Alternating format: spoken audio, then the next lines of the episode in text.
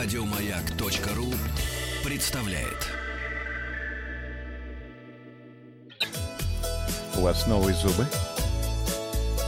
Это, это виниры. Роза ветров.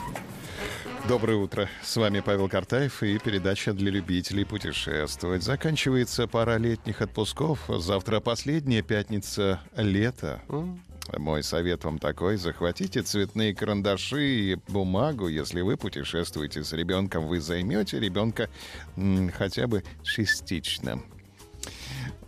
Завтра последний совет. Не пропустите. Подведем итоги опроса. Я спросил вас, на что вы готовы променять отдых у моря? На египетские пирамиды 4%, на музеи всего лишь 8%, на спортивные мероприятия поедут 11%, на немодные города 21%, на другое 24%. И в основном это горы. Если хочется поплавать, то озера и реки в помощь. На деньги готовы променять. Илья написал «Северное сияние. Моя мечта». Пишет Наташа, несбыточная, походу. Как-то читала, что поездка к Северному полюсу на ледоколе по океану с кормежкой белых медведей не собой около миллиона. А Инна не готова променять море ни на что. Северное сияние видела, в горах была, в Северном ледовитом океане купалась. Теперь хочу просто тепла и моря и тишины. Кстати, на Северное сияние готова променять море 31% наших слушателей, почти треть.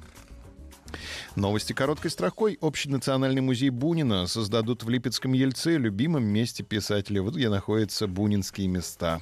А В ГИБДД предложили ограничить скорость перевозки детей на 20 километров в час. Московские парки подготовили мастер-классы и экскурсии ко дню знаний. Ну, уверен, что не только московские парки. Уточните на сайте э, ближайшего парка. Огромные пробки образовались в Сочи из-за массового отъезда туристов. Средняя скорость 7 километров в час.